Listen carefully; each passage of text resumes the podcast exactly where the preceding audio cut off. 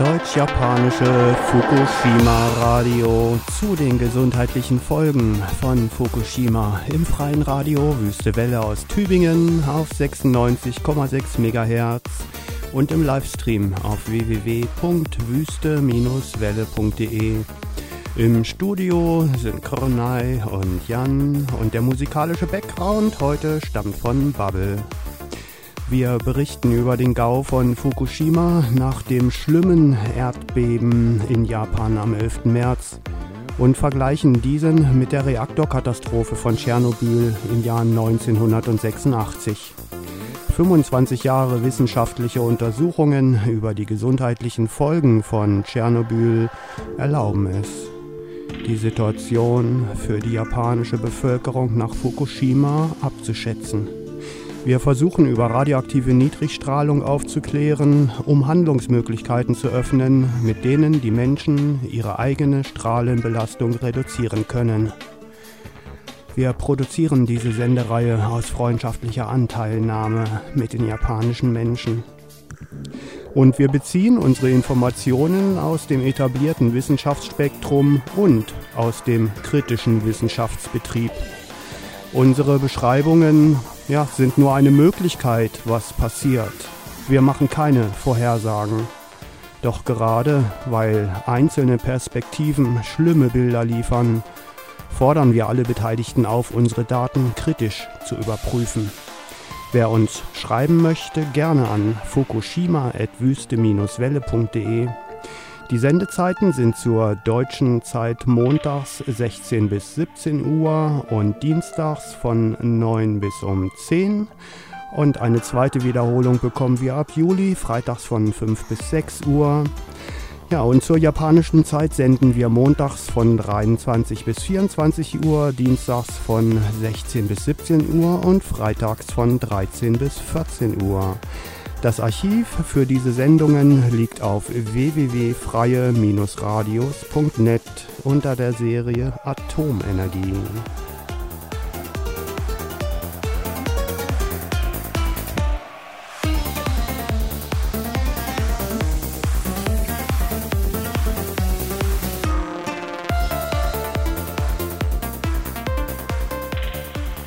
皆さんこんにちは。中便連ブーステベレこの時間この番組へようこそ。この時間はラジオプロジェクトとしてドイツ語日本語のできるだけこの2言語で福島の後遺症などについてやんとくれないで放送していきます。バックグラウンドミュージックは DJ バブルのものです。この番組では3月11日の東日本大震災後に発生した福島原発の事故そして事故後の人体などにおける影響などを1986年のチェルノブイリ放射能汚染と比較していきたいと思います。1986年から25年科学的学問的に研究が進められてきた中健康面でも出てくるだろう障害などは研究されてきています。放射線が体に与えるだろう影響などを知ることにより今日本に暮らす人々そして今からも日本で暮らしていけるよう少しでも対策を取れるようになればいいですね。この番組でお伝えする情報はあくまでも影響を及ぼす可能性があるという話で科学的学問的に認め認められていないこともたくさんあります。それでもやはり放射線とのつながりが見られるということは可能性として伝えていく価値があると思います。あと放射線などの予防法などについては私たちアマチュアだけではなく専門家の情報意見を探すなど皆様にお任せしたく思います。その点はご了承ください。今日は、えー、福島県内の小中学校や幼稚園学校へ毎日毎日通わなければいけない子どもたちがどのような環境に置かれているのかそして政府が発表した教育施設などでの放射線量の安全基準について今日来週再来週と約3回まあ4回になるかもしれませんがに分けお送りしたいと思います。その後には私がこの番組このラジオ番組の準備をする際などに見つけたり紹介していただいたブログやニュース動画なども紹介させていただきたく思います。情報があふれる中でそんな情報を集めて整理している暇も体力も今はないとかもっと具体的に今何をどうすればいいのか知らせてという方もたくさんいると思います。でももしインターネット上で暇があるという方は是非見たり聞いたりしてみてください。やっぱり私もあの準備をする際に思うのですが原子力って本当にハテナマークが次から次へと出てくる分野なんだなという気がしてきています、えー、この番組はドイツ時間月曜日の午後4時から5時火曜日の、えー、午前9時から10時日本時間ですと月曜日の夜11時から12時火曜日の午後4時から5時放送していきます。アーカイブは www.flye-radios.net の原子エネルギーシリーズで聞けます。大体はドイツ語ですがこの番組の他にもたくさんの情報があふれているので興味がある方は聞いてみてください。意見感想などある方はメールでお願いします。日本語訳など、えー、参加したいという方もぜひご連絡ください。メールは福島 at ビューステベレ DA でお願いしますでは今週もよろしくお願いします Und die, den Beitrag, den wir euch heute bringen wollen, über die Abschätzung der gesundheitlichen Folgen der radioaktiven Belastung in den Schulen der Präfektur Fukushima, wird sich über die nächsten Sendungen hinziehen, weil wir genau informieren wollen, wie die Situation in den Schulen derzeit aussieht. Und das nächste Musikstück, wo wir ein bisschen reinhören wollen, ist von Bubble und heißt Made in Japan.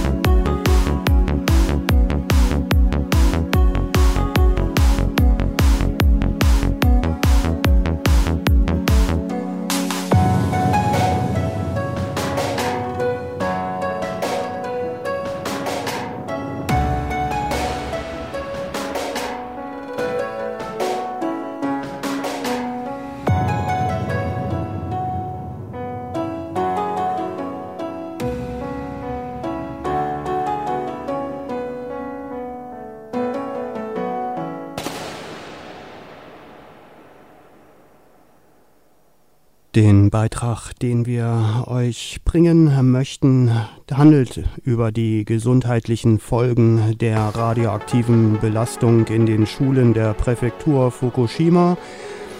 Dieser Beitrag ist relativ lang und wird sich über mehrere Sendungen hinziehen. Also wenn ihr das komplett mitkriegen wollt, ja, dann seid ihr darauf angewiesen, doch immer wieder zu dieser Sendung einzuschalten, was wir hier von unserer Seite aus sehr schön fänden. Oder ihr schaut einfach im Internet in dem Archiv nach, in dem die Beiträge dann nach und nach landen werden.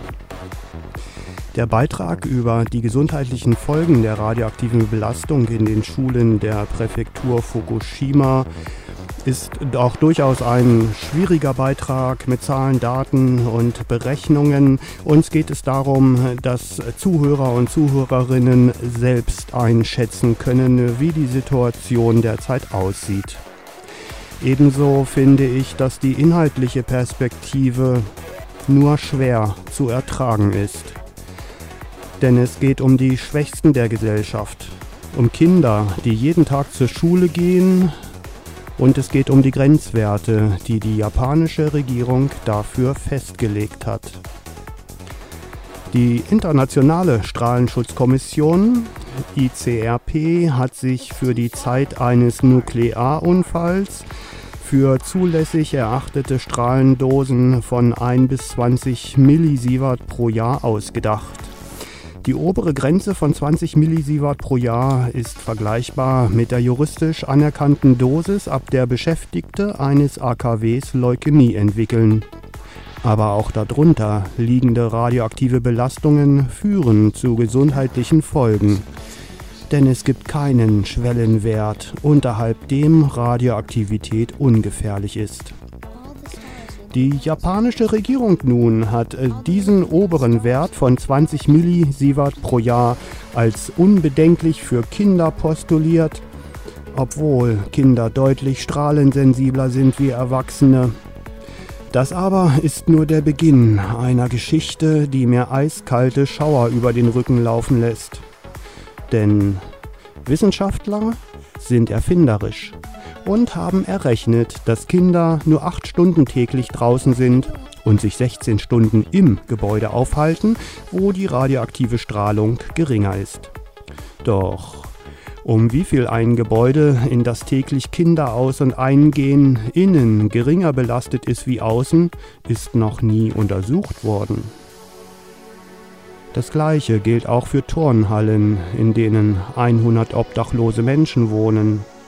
und in Japan leben derzeit 100.000 Menschen in Kartonzimmern, in Turnhallen.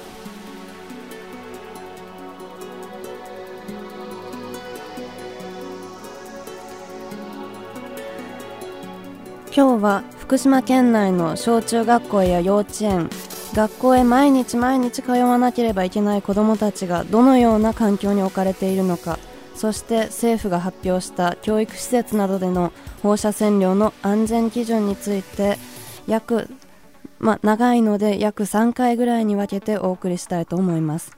毎週聞いている暇がないという方はどうぞアーカイブでも聞いてみてください。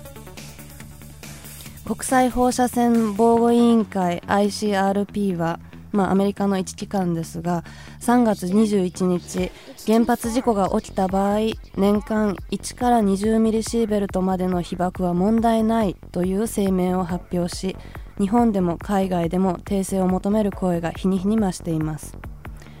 20ミリシーベルトは原子力施設などで働く人が白血病にかかるだろうとされる放射の放射線量ですがそれ以下でも健康面に何らかの悪影響は出てくるはずです、まあ、事故前と、えー、比較していただければハテナマークが浮かび上がると思うのですが原子力施設などで働く人の不要な被爆を避けるために法令で定められている放射能管理区域の基準というものがあります。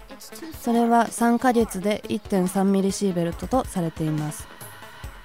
そのそういうあ、まあ、原子力施設などで働かなくてはいけない人たちの3ヶ月で1.3ミリシーベルトとされている中子どもたちは放射線感受性が成人より高いことは明らかです。日本政府はその子どもの年間被爆量を20ミリシーベルト以内とし校庭など屋外の放射線量が毎時3.8マイクロシーベルト以上なら屋外活動を1時間以内にとどめ未満であれば通常通りで問題ないと公表し未だに訂正されていません。ハテナマークが出てくるのはこの毎時3.8マイクロシーベルトでも同じことです。3.8マイクロシーベルトを換算してみると約年間33ミリシーベルトにもなってしまいます。年間20ミリシーベルトでも問題になっている。33ミリシーベルトって。私なんかは自動的に3.8毎時3.8という数字は年間20ミリシーベルトに値するものだと思い込んでいたのですが簡単に換算してみたところ33ミリシーベルトという値が出てきてびっくりしました。選ばれた専門家や先生たちにより子供は1日に16時間の放射線放射線汚染の少ない屋内で過ごし屋外では8時間と仮定されました。ただ毎日何人もの子どもたちが出入りして使う校舎は外と比べて本当に安全なのでしょうか。それは私たちが知る限りまだ研究されていません。同じように約100人の人々が共に暮らさなくてはならない避難所なども大丈夫なのでしょうか？まあ内履き外履きと口を靴を履き替える日本では土足のまま出入りするよりは放射能汚染物の持ち込みが少ないという点では安全なのかもしれませんが放射能汚染に動きがあることなどは政府に考慮されているのでしょうか？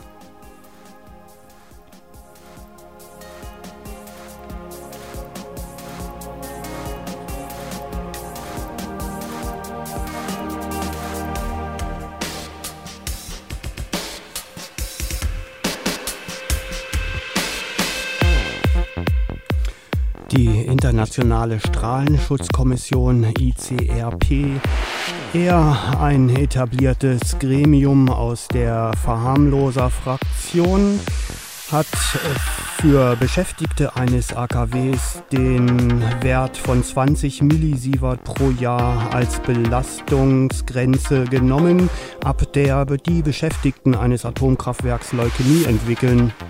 Ja, und diesen Wert hat die japanische Regierung benutzt und über nochmal die weitere Verharmlosungsrechnung, dass sich ja Kinder zu zwei Drittel ihres Lebens im Gebäude aufhalten und nicht draußen. So wurde für die Schulen in Japan die unbedenkliche Dosis auf 33 Millisievert pro Jahr oder 3,8 Mikrosievert pro Stunde hochgepusht.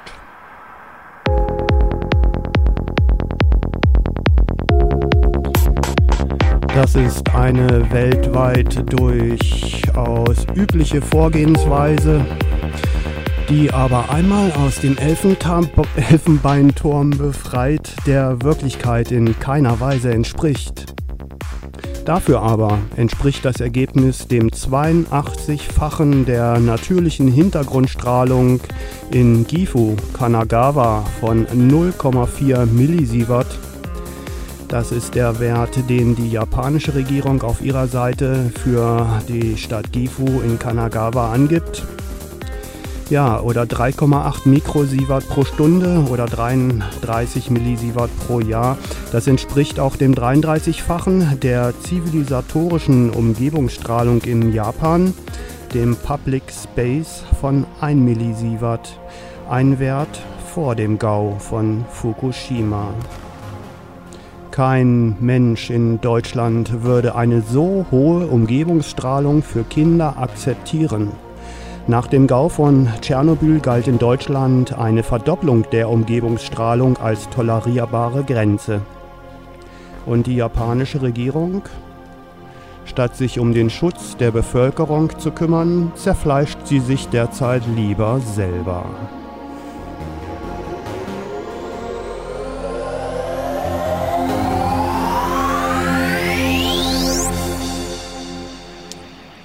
Ja, in Deutschland wurden alle Schulen, die über das Doppelte der Umgebungsstrahlung hinaus belastet waren, zur Zeit von Tschernobyl einfach geschlossen.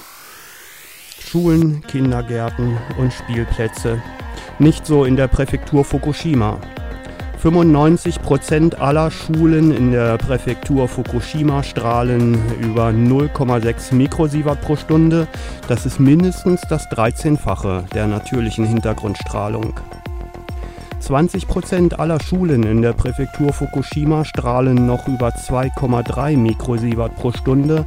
Das ist mindestens das 50-fache der natürlichen Hintergrundstrahlung.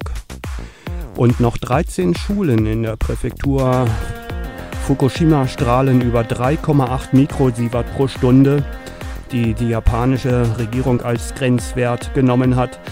Aber auch für die letztgenannten. Diese Schulen werden nicht geschlossen, sondern für sie wurden lediglich Beschränkungen erlassen. Nicht so oft auf den Schulhof gehen, aber der Bildungsbetrieb läuft weiter. Und das ruft inzwischen den Widerstand der Präfekturregierungen in Japan hervor. Die Präfekturregierungen wollen die Schulhöfe reinigen. Sie fangen an, Erde abzutragen und werden von der Regierung behindert. Die Regierung will das einfach nicht.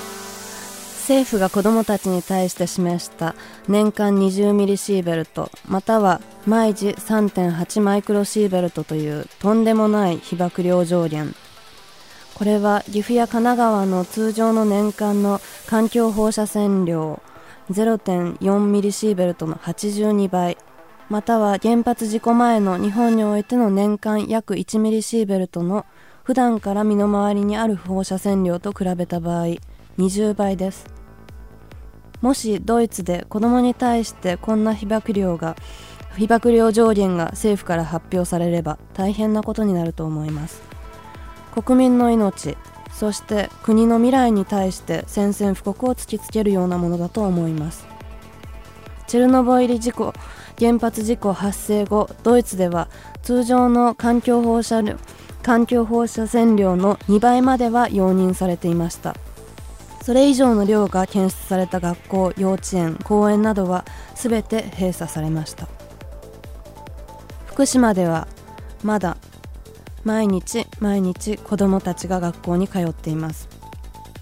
日本政府は今勢力権力争いそして今からは責任問題までどうにかしなくてはいけないと旗から見ているといっぱいいっぱいのように見えます。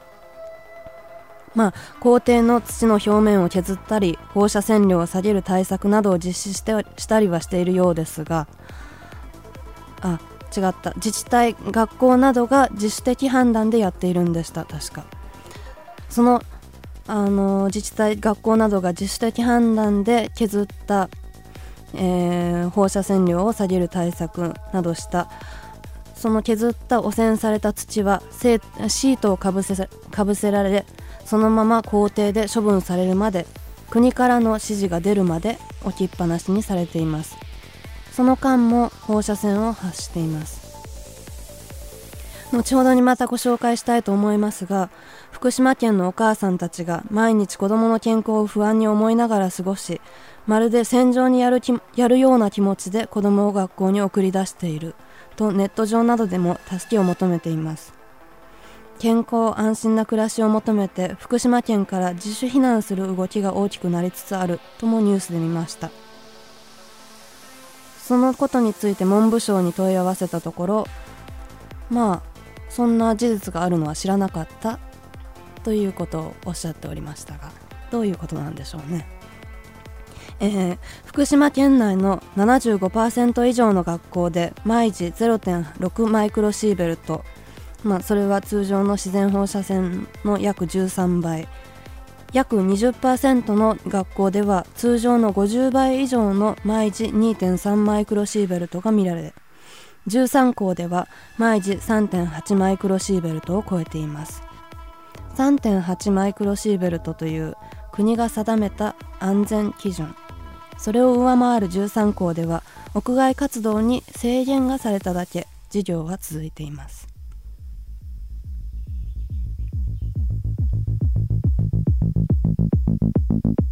Thank you.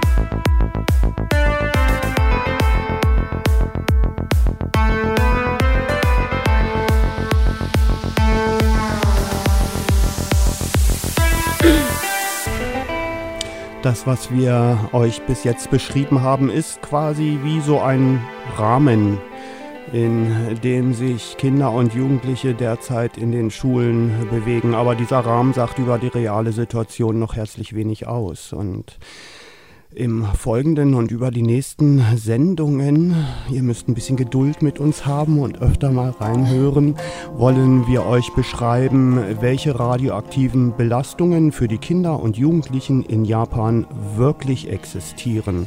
Denn da kommt auf vielen Faden einiges zusammen. Und die wirkliche radioaktive Belastung von Kindern und Jugendlichen in den Schulen der Präfektur Fukushima ist noch um ein Vielfaches höher wie vorher beschrieben. Japanische Behörden zum Beispiel messen die Radio Radioaktivität in 0,5 Meter bis 1 Meter über dem Boden. So langsam lernen sie den Geigerzähler auch mal auf den Asphalt zu legen. Aber trotzdem, dabei wird hauptsächlich Gamma- und Neutronenstrahlung gemessen. Das ist der Kloß im Hals vom vielen Rauchen. Ja, die Zeiten sind hart. Ja, auf jeden Fall, sie messen Gamma- und Neutronenstrahlung und Alpha- und Beta-Strahlung des Staubes zum Beispiel auf dem Boden wird in der Regel gar nicht erfasst. Cäsium ist ein Beta-Strahler, Strontium ist ein Alpha-Strahler, Plutonium ist ein Alpha-Strahler. Ja, und auch in den Dosisberechnungen wird die 20-fache biologische Dosisleistung der Alpha-Strahler einfach nicht mitgerechnet. Das sei vernachlässigbar, sagen sie, weil Alpha- und Beta-Strahlung nur eine kurze Reichweite haben. Diese Milchmädchenrechnungen werden seit Jahrzehnten so betrieben. Doch durch das Nichtmessen einzelner Strahlentypen werden die radioaktiven Materialmengen in der Umwelt deutlich unterschätzt. Und Alpha-Strahlung hat eine 20-fach stärkere biologische Wirkung wie Gammastrahlung. Also vermutlich zumindest. Denn das exakte Wissen über radioaktive Dosiswirkungen ist spärlich und liegt mehr im philosophischen wie im berechenbaren.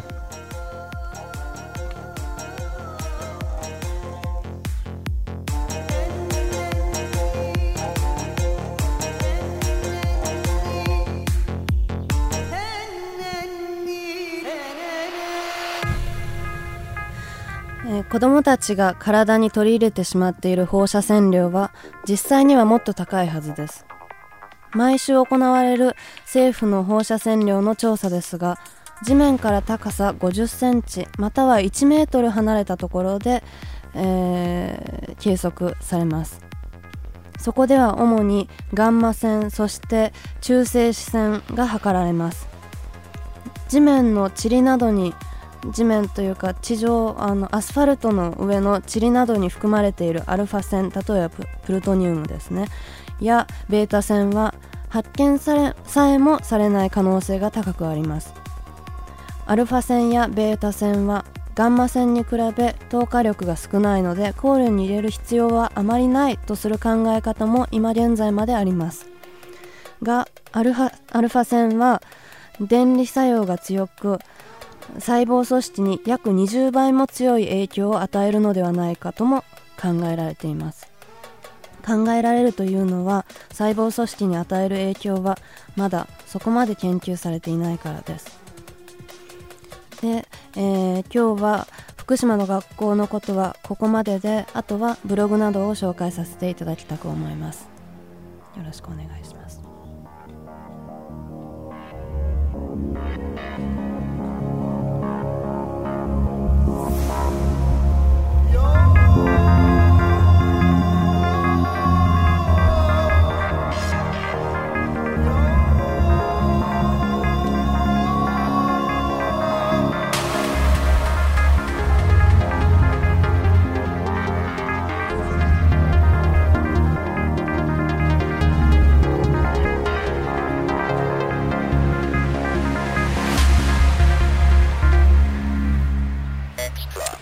Also das möchte ich hier an dieser Stelle auf jeden Fall auch noch mit anfügen.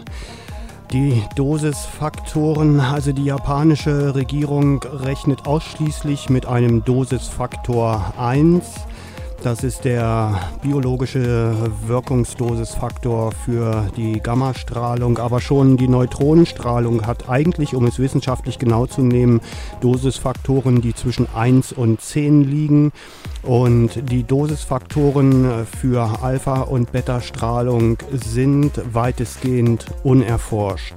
Und um Dosisfaktoren einmal genau zu nehmen, jedes radioaktive Nuklid hat seine speziellen Dosisfaktor und diese können sich durchaus um das Zehntausendfache ändern, je nachdem, welche Organe betroffen sind und wie die Alltagssituation der Kontamination beschaffen ist.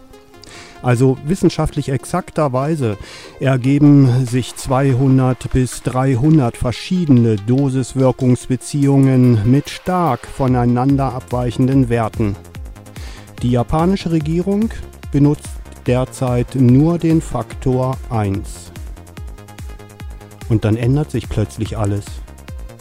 Wenn das Kind im Sandkasten spielt, wenn es Spielzeuge vom Boden aufhebt und mit nach Hause nimmt, oder wenn es gar kein Haus hat, weil der Tsunami es ins Meer spülte. Das Alltagsleben hat für Experten keine Bedeutung.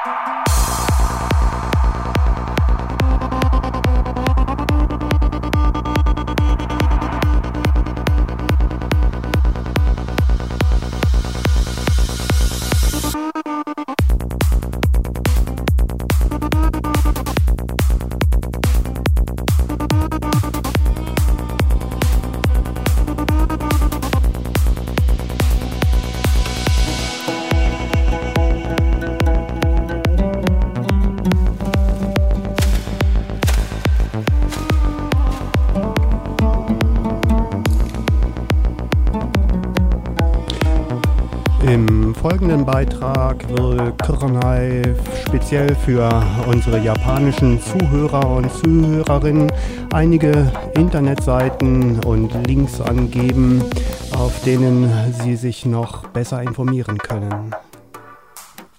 えーっと今からこのラジオ番組の準備をする際などに見つけたり紹介していただいたブログやニュース動画などを紹介させていただきたいと思います えーっと Google などで検索用にキーワードなどを入れていただければあの情報がわんさか出てくるのでやってみてください。ブログでは例えばひらがなで「ざまあみやがれい」びっくりマークというあの名のブログも見つかったんですが原発関連の記事を紹介していて動画などもあと文字起こしをしていくださっているので YouTube など動画で見られなくなってしまったものからも情報を得られるということでとってもおすすめできます。ザマーミヤガレイまたは、えーっとポポンプグニャンひらがなでこれも全部ひらがなでポポンプグニャンという、あのーインターネットラジオだと思うんですが話し方がとってものんびりしてまああのーでもやっぱりしっかり伝えるということをしている人という印象を受けたのでこれも、えー、と聞いてみていただければ面白いと思います。例えばそのポポンプグニャンラジオでは、えーこうなる前に福島の子供たちをびっくりマークはてなマーク。イラクの村放射能汚染の影8年得てがんにがん相次ぐということで、あのー紹介されていることなんですがそれも、あのキーワードとして Google などで検索してみてください。えーポポンプグニャンラジオ番組とこうなる前に福島の子どもたちを、まあ、今日のテーマに関してですねそれとかまたは、えーっと社長ブログとちょっとうさんくさそうな名前だったんで最初は警戒をしていたのですが、あのー情報サマリーみたいなものでラブピースマネー社長ブログラブピースマネー。で、えーっと検索していただければ例えば NHK、E テレビネットワークで作る放射能汚染地図福島原発事故から2ヶ月というあの番組がやっていたのですがそれがあの YouTube 上では見られなくなっていたり、えーされていたんですがそれがあのまあ著作権とかですよね。でもあのそれはまたその社長ブログというところで見られるようになっていましたもし見られない場合は「あのざまあみやがれ」というブログの、えっと、文字起こし版を見てみても、うんわかることだと思いますうんとブログはまあこのぐらいにしましょうかね。えっと次回からどんどんどんどんブログとかを、あのーご紹介していきたいと思います。えっと、フリージャーナリストの人たちも頑張っているみたいでとても、あの田中流作ジャーナルというブログもネット記事みたいな感じで、あの伝えられていてそれもとてもあとおすすめです。うーんとあとは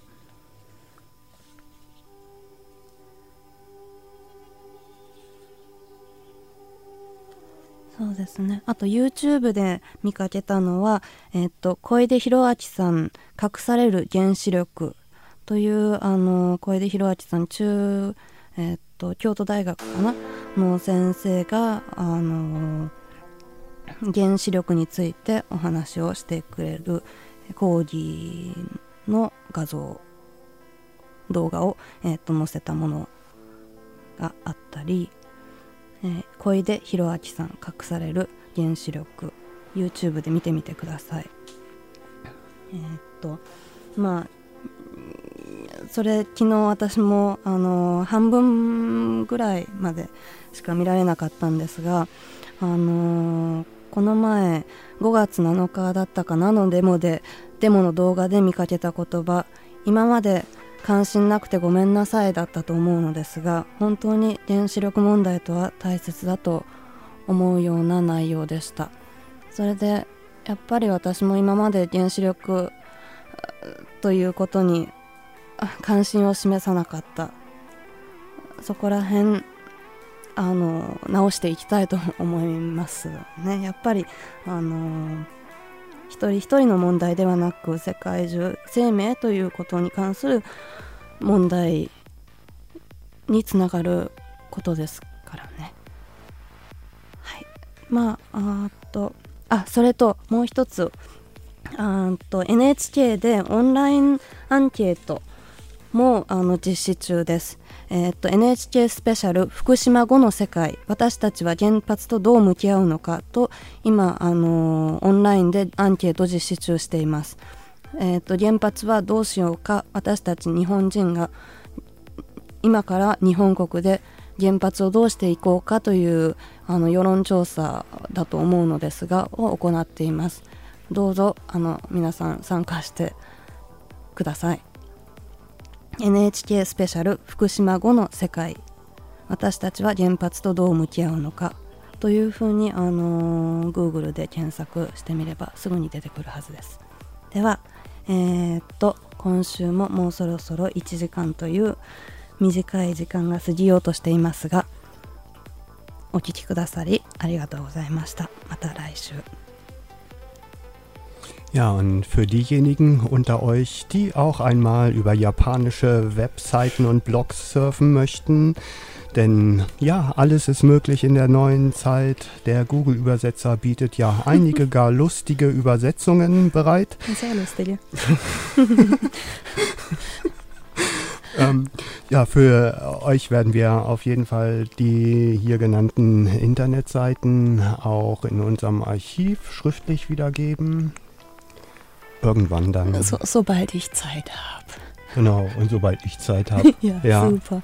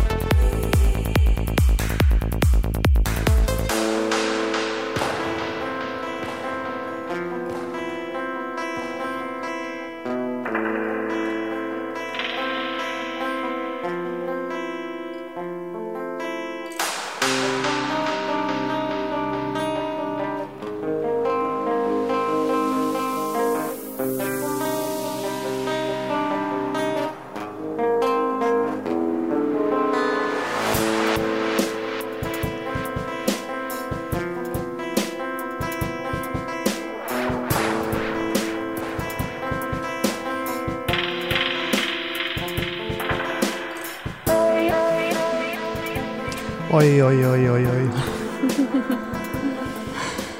Das war die Stunde mit dem deutsch-japanischen Fukushima-Radio auf der Wüstenwelle.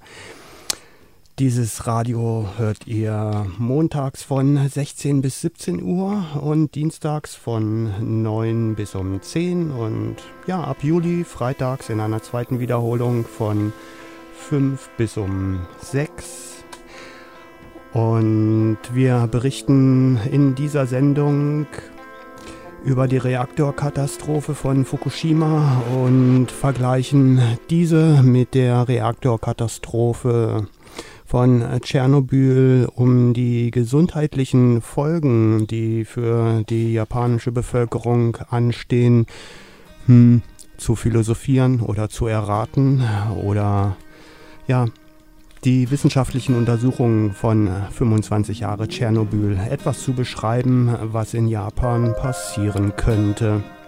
Und unsere Beschreibungen sind natürlich nur eine Möglichkeit von der Vielfalt, die wir auch nicht komplett hier in einer Radiosendung unterbringen können. Diese Sendung hört ihr auch im Internet unter www.wüste-welle.de und das Archiv liegt derzeit auf der Internetseite der Freien Radios auf www.freie-radios.net und unter der Serie Atomenergie angeben. Ich wünsche euch noch eine schöne Zeit. Bis nächste Woche. Bis nächste Woche.